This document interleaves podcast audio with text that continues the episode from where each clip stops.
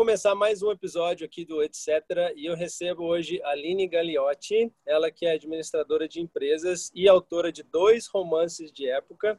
O primeiro romance chamado Até o Último Amanhecer e o segundo romance Promessas de uma Vida. Aline, muito bem-vinda, obrigado por você estar aqui com a gente. E eu queria muito entender e mostrar para quem puder ouvir aí como que se faz, né? Como que cria um romance de época. Isso para mim é uma curiosidade muito grande, porque como eu te falei antes na nossa conversa inicial aqui, antes da entrevista, eu escrevo de uma forma muito diferente, né? Muito mais direta e tal. Então, quando eu olho um romance de época, eu imagino o trabalho, a história, a pesquisa que você tem que fazer para trazer um romance e ambientar esse romance, né? Então, primeiro, bem-vinda. Se você quiser dizer mais algumas palavras sobre a sua apresentação, e aí você pode já falar como que é construir um romance de época e por que um romance de época. Oi, Luciano, bom dia. É, só uma, uma, uma observação: o primeiro livro é Promessas. Oh. E o segundo. E o segundo é Até o Último Amanhecer. e por que romances de época? Eu escrevo, acho que desde os meus 12 anos, mais ou menos, e, eu tive muita influência, meus primeiros escritos de Agatha Christie, eu gostava bastante, né? gosto bastante dessa autora. Então, meus primeiros trabalhos sempre foram, assim, tem uma forte influência de, de suspense, né? Essas, essas, esse tipo de literatura. Só que eu nunca cheguei a terminar um livro. E mais ou menos em 2005, 2000, que saiu o filme de Orgulho e Preconceito da Jane Austen. E eu assisti esse, esse filme e eu fiquei encantada. Foi meu primeiro contato com, com essa autora. E eu fui atrás dos livros. E aí eu descobri que autoras contemporâneas ambientavam né, séries de livros na Inglaterra do século XIX. E eu achei isso fascinante. Então foi uma transição assim muito natural eu ir para o romance de época, porque eu sempre gostei muito de história, de saber como as pessoas viviam, o que elas faziam, o que elas comiam naquela época, costumes. E então, assim, juntei as minhas duas paixões, a história com a escrita, consegui finalizar o primeiro livro e falei, ah, acho que isso aqui dá um bom material, que agora eu quero focar nessa carreira.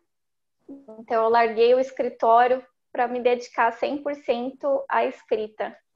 Que bacana, Aline. E a gente estava conversando também antes da gente começar a entrevista que você teve uma influência muito grande na sua família para você escrever, né? E essa influência veio do, do seu avô. Eu queria que você falasse um pouquinho de, de como que ele te influenciou. Foi através de um livro? Foi através das histórias? Como que foi essa influência dentro da sua família, especialmente, especificamente através do seu avô?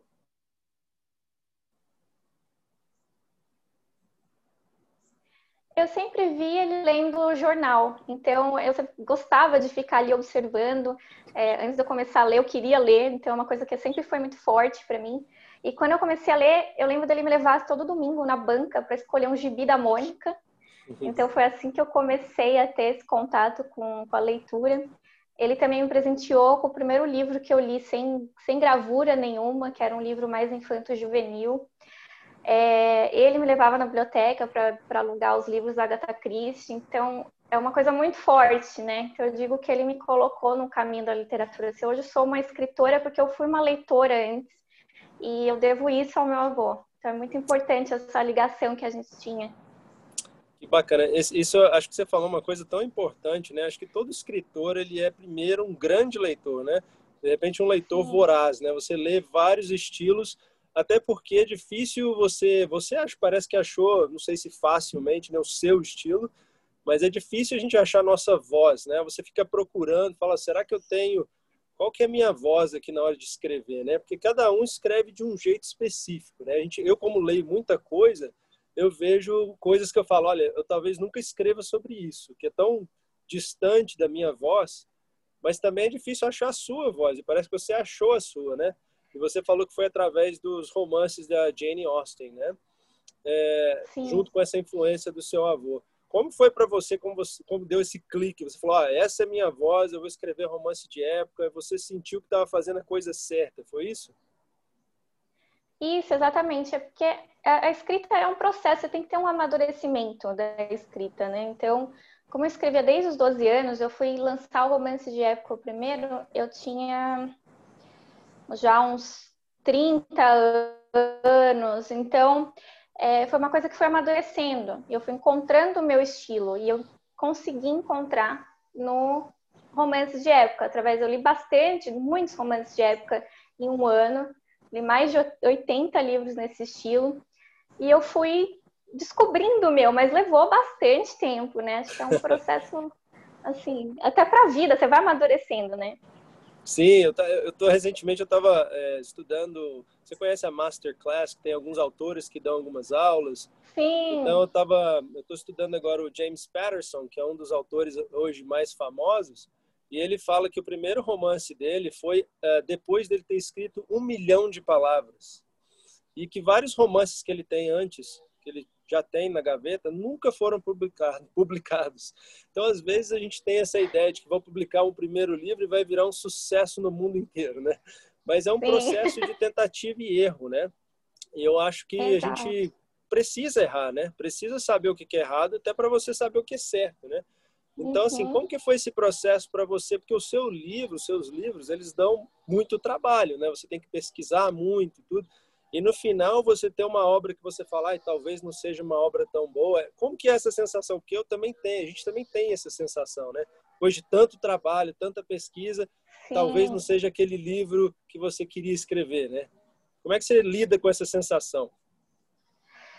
Olha, não é fácil lidar. Eu acho que a insegurança está tá ali sempre, né? Você não saber se vai agradar ao público, é. se as pessoas vão gostar, né? Como eu já lancei o segundo, você fica naquela expectativa, se as pessoas que gostaram no primeiro vão gostar do segundo. Agora escrevendo o terceiro, você já fica com aquela ansiedade.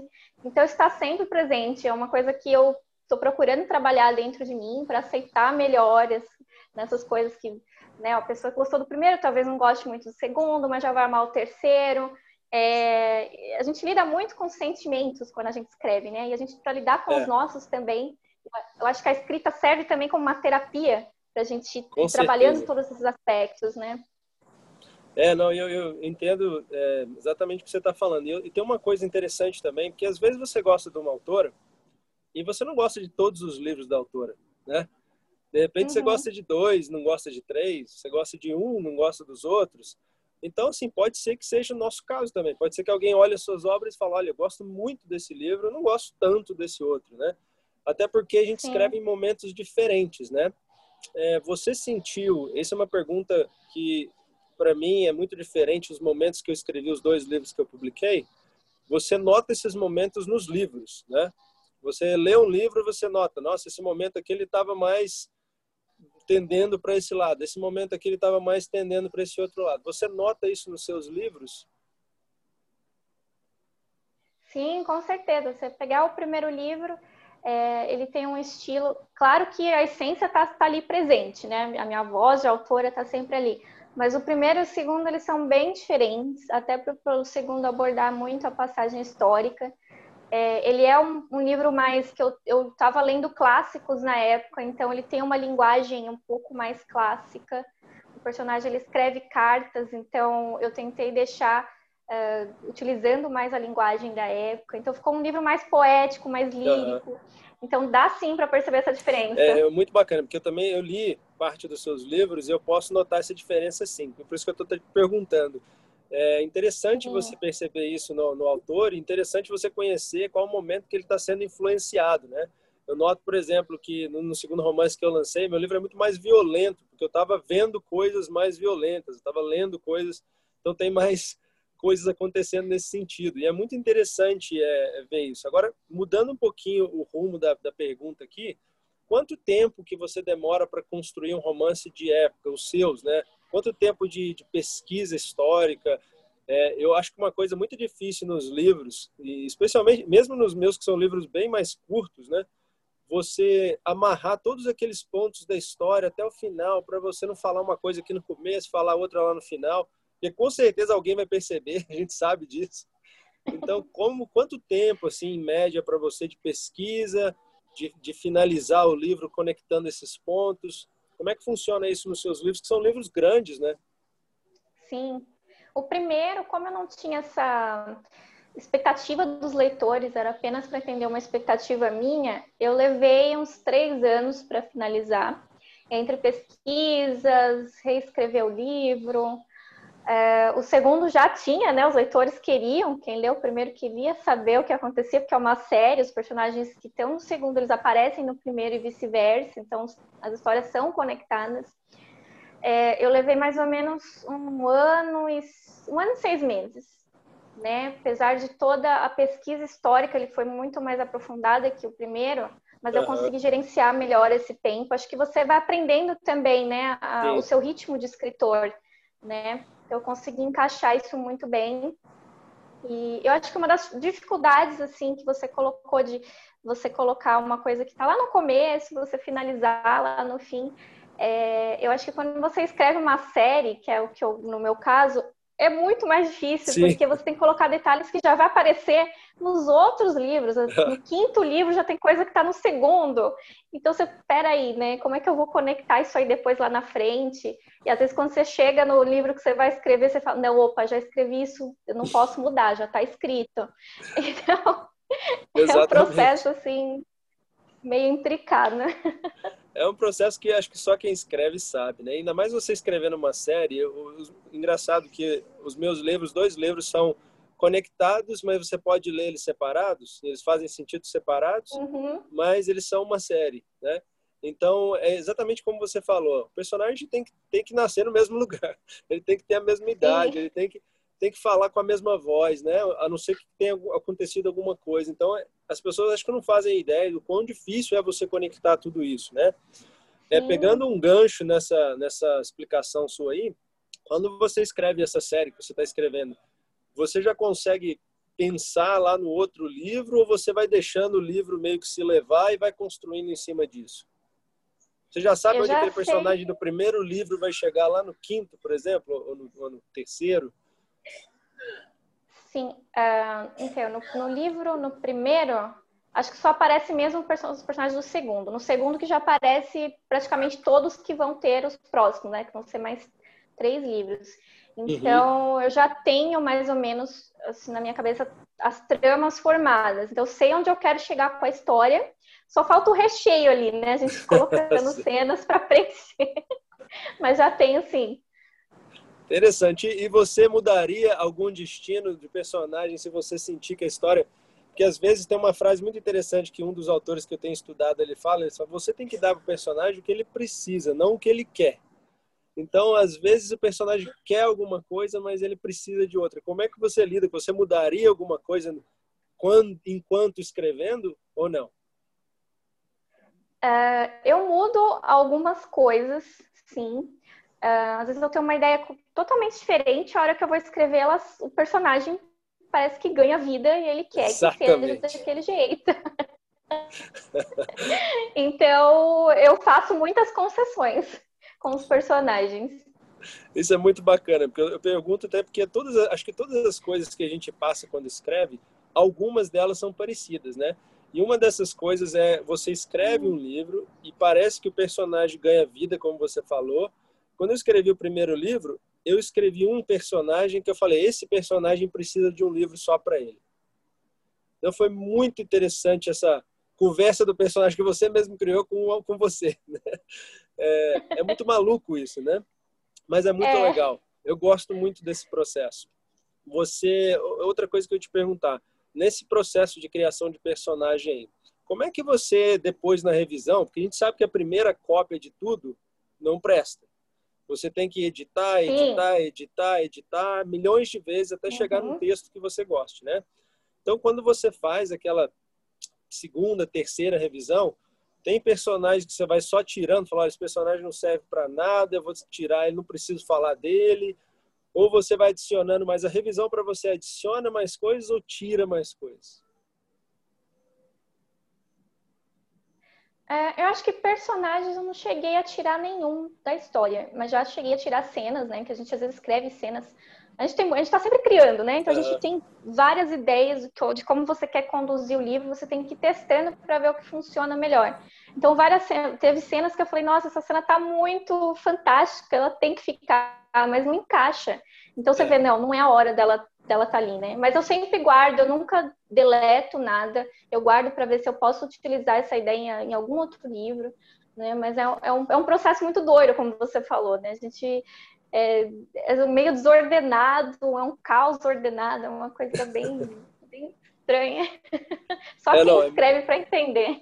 Verdade. É por isso que eu estou trazendo essa série para mostrar um pouquinho desse processo de criação que às vezes as pessoas que não escrevem não entendem, né? Elas são leitores, elas querem, é, enfim, mergulhar na história, mas talvez elas não sabem o que acontece para chegar na história, né? Então, acho que essa uhum. série é mais mostrando esse lado de criação mesmo. Por isso que eu, eu faço essas perguntas e mostro um pouquinho do que talvez ninguém veja, né? O trabalho invisível do autor ali, né? Sim, pergunta... tem gente que pensa que é só sentar e escrever, né? É, não, e é interessante, né? Você, você tem um romance super grande, né? E, e imagino que para escrever uma página por dia é difícil, né? Então, às vezes, você senta e, e, e falam muito daquele writer's block, né? Que você dá aquela bloqueada e não consegue sair do lugar. Você já sentiu isso alguma vez ou você consegue sentar e escrever três, quatro páginas todo dia? Como é que é para você? É, faz parte da minha vida. Bloqueio literário, assim, faz parte. Eu tô não parece, sempre. Hein? Não parece. Os livros são, são grandes demais para bloquear. Você tem que escrever muito. Mas tenho bloqueios, tenho. Às vezes, assim, quando eu tô num dia muito bom, eu consigo escrever umas quatro páginas, mas Nossa. é difícil, é difícil, porque em vários momentos eu tenho que parar, pesquisar para ver se aquilo realmente existia, se algum objeto já Não. tinha na época. Eu, às vezes, sou tão bitolada com esse negócio que eu até pesquiso se aquela palavra já existia, já era falada na época, então eu vou no dicionário de etimologia. Então, estou sempre parando, estou escrevendo, não, vamos parar para fazer pesquisa. Então, nesse processo, eu perco, não Sim. perco tempo, porque faz parte do trabalho, né? Mas uh, por isso que os meus livros eles têm assim uma janela de lançamento um pouquinho maior, né? Que uhum. das, das outras autoras que às vezes conseguem lançar romances de época com um tempo menor, Sim. mas não aprofundam tanto a parte histórica, que é uma coisa que eu gosto. Eu acho que agrega no livro, né, esse valor histórico todo, mas também demanda muito tempo. Sim, não, e eu consigo perceber isso. Lendo os seus livros, eu vejo, como eu te falei, né, antes da gente começar a entrevista, você tem algumas, uns detalhes que você realmente ajudam o leitor a se ambientar, né? O, o detalhe lá da, da puxador da, da, da, gaveta em porcelana, então coisas que eu, que eu penso assim, nossa, aquilo deveria só existir naquela época. É difícil você ver hoje, né? Então, coisas que você realmente teve que buscar. E, e as palavras também. Eu achei muito interessante a forma que você escreveu, usando um vocabulário mais antigo, né? É para trazer essa ambientação ainda mais forte para aquela época. Eu acho que todo mundo né, que, que, que escreve lê Machado de Assis, que é mais ou menos daquela época ali, e você vê palavras que nunca mais são usadas, né? Palavras que só estão ali naquela época. Eu acho que isso ajudou muito é, o seu livro, né? O ambiente do seu livro. É, mudando de novo aqui a pergunta, você tem alguma alguma pessoa que edita seus livros e que sugere para você modificações? Que isso é uma coisa que aconteceu, é, acontece sempre com a gente, né? Você manda para alguém de confiança e essa pessoa fala para você às vezes um detalhe que muda o rumo do seu livro. E aí muitos autores, eu falei com alguns autores antes, e, eles, e alguns não aceitam isso, né? De jeito nenhum batem o pé, não, meu livro tem que ser assim e tal. Como é que você lida com essa sugestão, ou se você tem alguém né, que olha o seu livro, fala, olha, Aline, eu acho que esse personagem precisa mais disso, ou a história precisa mais daquilo. Como é que você lida se você tem uma pessoa que te ajuda assim? Sim, eu tenho o meu time de betas, né, que a gente chama aqui no Brasil as beta readers. Então eu tenho aí umas três, quatro meninas que fazem a leitura. Uh, e eu já tive cenas que, no primeiro livro, por exemplo, tem uma cena que a, a pessoa leu, ela falou, olha, eu acho que a personagem não, acho que ela não se comportaria dessa forma, ela se comportaria de uma forma mais impetuosa, acho que você precisa uhum. colocar uma, né? E eu coloquei, eu reescrevi essa cena, essa cena final, E, e, ficou fantástico, né? Teve leitores que repararam justamente naquilo que eu tinha modificado. Então, são, é muito importante você ter pessoas que te apontem isso, e não só pessoas próximas, porque as pessoas próximas, é, querendo ou não, vai ter aquele lado emocional de, ah, tá perfeito, tá lindo, não vai querer te magoar. Então, você tem que também ter pessoas que, que vão ser sinceras, que elas não são é, totalmente assim sua amiga, próxima, assim. Sim. Mas claro, isso eu acho que é, quando você está escrevendo o primeiro livro, você vai entregar realmente para quem você confia, né? E, uhum. acho que as betas, assim, que são mais imparciais, você vai mais com no segundo livro, no terceiro, que você vai também conhecendo pessoas do desse, desse ambiente literário que podem te ajudar, né? Nesse segundo, eu contei com uma pessoa que ela é formada em história, então ela me ajudou com essa parte histórica, ela apontou alguns detalhes de vestimenta, que eu fiz as mudanças. Então, é importante que você busque né, esse equilíbrio de pessoas que você confia, mas também pessoas que vão ser imparciais para te ajudar nesse processo.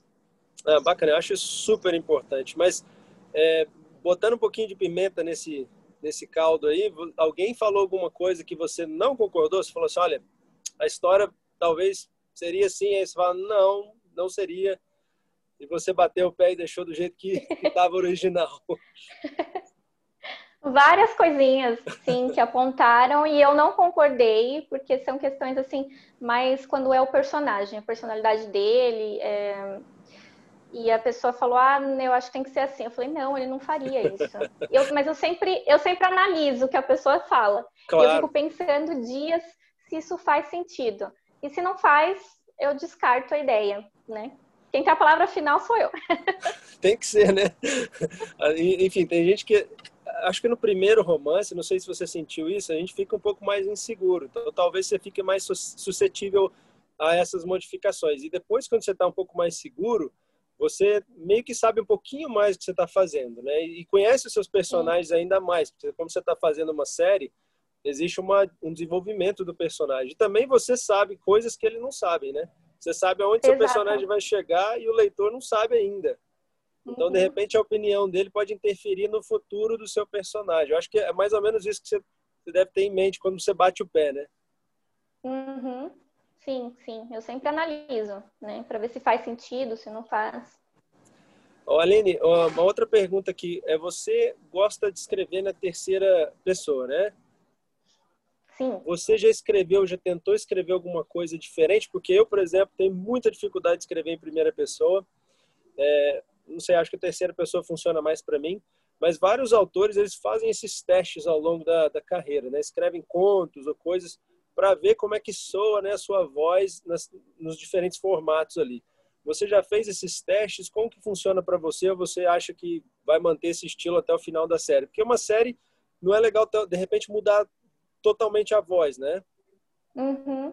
Eu tenho alguns manuscritos que eu tentei escrever em primeira pessoa. É, assim, eu tenho facilidade em escrever, né? Tanto em primeira quanto em terceira, mas é, eu gosto mais da terceira. Então, eu não acredito que eu vá lançar alguma coisa em primeira pessoa. Acho que uhum. não me vejo fazendo isso. Escrever um livro inteiro em primeira pessoa, acho que não, não, não é para mim. E outros formatos de escrita, por exemplo, poesia. Você disse que tem um conto que está disponível gratuitamente no seu site, que é fruto de, de um dos Isso. livros, né? É, esse Isso. conto é, é, é o quê? Uma história que passa ali num dia, no espaço de um dia. Como é que você fez esse contozinho linkar com o seu livro? Ele é, é de uma história que o personagem do primeiro livro conta para a protagonista é, e aí a gente descobre a origem, que na verdade ele conta uma história de pirata que é um pouco duvidosa e ela fica duvidando da história dele. E aí você conhece nesse conto, que é o conto do pirata, é, como que surgiu, como que ele conheceu essa história e na verdade é ele criança, o mordomo que contava para ele. É, e a gente e o conto ele tem acho que umas 20 páginas no máximo, é bem curtinho, se passa num, num um espaço de tempo assim, uma tarde. É, então foi uma experiência diferente, eu escrevi numa tarde assim de inspiração, é, motivada por um comentário de uma leitora que ela, eu fiz uma brincadeira no meu site e ela acertou o nome do pirata. Eu falei, e ela veio contar para mim, nossa, eu amei seu livro, me emocionei. E eu falei, ah, eu acho que eu preciso contar essa história para o leitor, porque eu já sabia de onde que ele tinha tirado essa história do pirata. Eu falei, acho que eu preciso contar para o leitor como que aconteceu. Então foi uma forma de agradecer aos leitores do primeiro livro por isso que ele está disponível lá gratuitamente no meu site para quem quiser baixar. Que bacana. Interessante isso, né? Outra, é, a gente vai, eu vou perguntar uma outra coisa, mas antes eu vou fazer um, um, uma coisa de lado aqui. É engraçado quando você vem com um livro e você tem uma história e um monte de personagens, ali você tem uma base para infinitas histórias, né? Então é, é engraçado como você pode tirar tanta coisa de uma história que você criou, né? Eu só queria fazer esse adendo aí no, na questão do conto. Mas a, a, outra pergunta é: eu vi, parece no seu Instagram, que você usa muita música para criar, né? Você, você nesse processo de criação, você está sempre ouvindo música? É, obviamente, você está sempre lendo alguns autores de época. Como que funciona essa, essa, nessa facilidade que você tem quando está ouvindo uma música? O que que traz para você de novo para colocar no romance? Sim, a música ela faz parte, assim, tem uma grande responsabilidade na minha parte de criação. É, tanto que no primeiro livro eu coloco lá no, no finalzinho, nota da autora, que uma das, das histórias ali da protagonista foi inspirada por uma música do Elvis Presley. Olha. Então, eu estava ouvindo a música, eu prestei atenção na letra, eu comecei a pensar, nossa, como seria a história dessa pessoa por trás da letra? O que será que ela sentiu vivendo aquilo? Né? Como é que se desenrolou ali os acontecimentos? Então, a parte da história da protagonista foi criada em cima dessa música. Então, a música tem uma relação muito forte com a minha escrita, apesar de eu não conseguir escrever ouvindo música. Ah, né? Mas eu sou se eu tenho uma, uma, uma, cena importante que precisa de uma carga dramática mais forte, que os meus livros têm algumas cenas mais dramáticas e intensas, eu ouço uma música antes, fico ouvindo uma playlist de músicas que tem a ver com, com o que eu quero escrever, aí desligo, aí sim que eu começo a escrever a cena. Entendi. Então você meio que deixa aquela pergunta na cabeça, começa a afastar um pouquinho do livro, vai ouvir uma música, e aí depois você volta com essa ideia já mais trabalhada. Interessante. Isso. É, fora desse processo de ouvir a música e, de, obviamente, de ler outros livros, você é uma pessoa que precisa do silêncio absoluto para escrever? Você escreve com barulho, se tiver uma construção do lado, como é que você consegue lidar com isso? Olha, eu vou confessar que está sendo bem difícil, porque o meu marido está trabalhando de home office e ele faz muitas reuniões, muitas, então ele fica praticamente o dia inteiro falando. E então tem sendo assim um desafio para mim escrever. Então você, você precisaria indo. do silêncio absoluto ali, você, quer dizer, é, todo mundo gosta do silêncio, né? Mas quando está escrevendo, mas você cons é, não consegue escrever com barulho você escreve, mas fica ali, poxa, não estou rendendo tanto?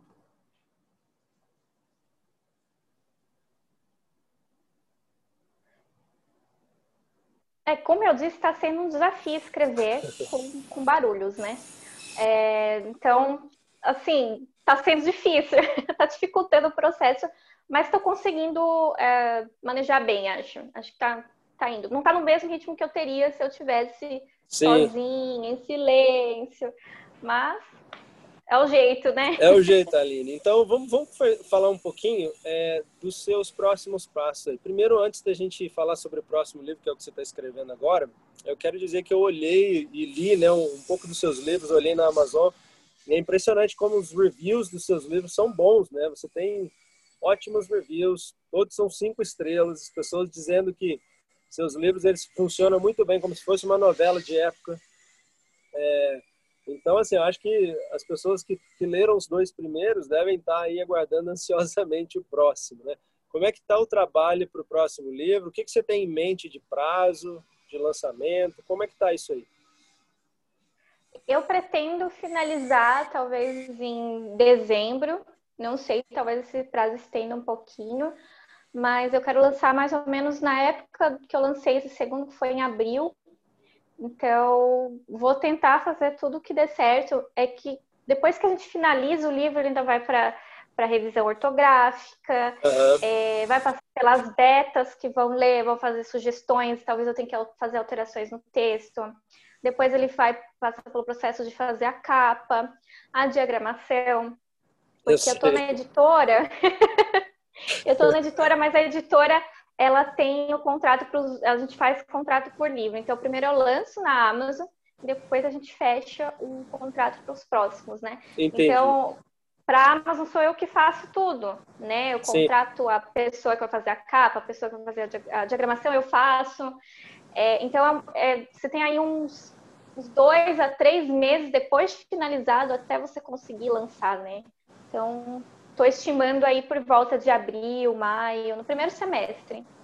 Bacana. E uma coisa que eu tenho que te dizer é que eu vi o seu unboxing do livro e seu livro é incrível, muito bonito. Se foi ah, você que fez aquela diagramação ali, você fez muito bem, porque ficou. Essa foi a editora que fez a diagramação. Ah, tá. Mas, Do físico parece, eles fazem. Parece super profissional mesmo, é muito bonito, ficou muito bonito uh, o visual do livro, né? As capas são muito boas, tudo, tudo do seu livro remete mesmo ao ambiente que você escreve. Então, é, uhum. parabéns, trabalhos muito legais. E o livro é maior, né? Um pouco maior do que o normal que eu acho que ajuda também, né? Um livro maior com uma capa dura, acho que tudo ajuda o seu livro a ambientar para naquele momento que você escreve. Achei muito muito bacana sim, mesmo. Sim. Bacana. Então, olha só, no, no, seu próximo livro aí no ano que vem e a sua série, você tem uma estimativa de quantos livros? Você falou, acho que cinco. Qual, qual que é o? Cinco. Cinco livros. Então pesquisa aí para uns cinco anos aí pelo menos. Sim. Qual que é o desenvolvimento? Você tem um timeline que você pode falar? Por exemplo, o livro o segundo foi a Batalha de Waterloo, né? Nos próximos tem alguns acontecimentos nos livros? O que, que você tá, já tem alguma coisa? Não, ainda não tenho. Só esse segundo mesmo que a batalha é bem importante para a trama. Uhum. Mas eu quero continuar trazendo fatos históricos, é uma coisa que eu gosto. Então, antes Sim. de eu escrever, eu monto uma planilha no Excel com um cronograma, com a cronologia, na verdade, do que uhum. aconteceu naquela época e como eu posso entrelaçar isso na trama. Né? Então, eu vou colocando lá os meses, os anos, tudo que teve de acontecimento histórico importante naquele ano, eu leio sobre aquele ano. E e é isso. Por enquanto eu não tenho ainda muito né, um visual assim na minha cabeça, mas é, conforme eu vou escrevendo mesmo. Aline, então olha só, a gente vai ficar de, eu vou ficar de olho aí nas suas mídias sociais. Eu, eu, eu convido todo mundo aqui que está assistindo a entrevista a visitar o Instagram da Aline, que é muito bem feito, muito bonito. É, você tem quais os outros canais que você tem de divulgação das suas obras e o que que você posta nos outros canais? E o que que você pode falar para o pessoal por onde que eles podem estar te seguindo? Então, além do Instagram, eu tenho uma página no Facebook, então as pessoas podem me encontrar lá também. E eu mantenho um site, lá tem um link para curiosidades históricas, que é um outro site que eu escrevo às vezes alguns artigos para as meninas. Eu colaboro com elas, então são artigos históricos, curiosidades da época, então vocês podem conferir. Um e acho que é isso. É o Insta, a página e no Face e a minha página no meu site oficial. Bacana. E os seus livros estão disponíveis na Amazon. É, estão disponíveis uh, o livro físico e o livro digital, né? Os livros eles estão disponíveis, os e-books na Amazon. E o livro físico, por enquanto, apenas no site da editora, mas também tem a opção de quem quiser comprar direto comigo, envia um e-mail lá para o meu site, que eu verifico a disponibilidade. Tá bom, Aline, muito obrigado mesmo por você ter participado aqui com a gente. Foi muito bacana entender um pouquinho do seu processo de criação desses romances de época.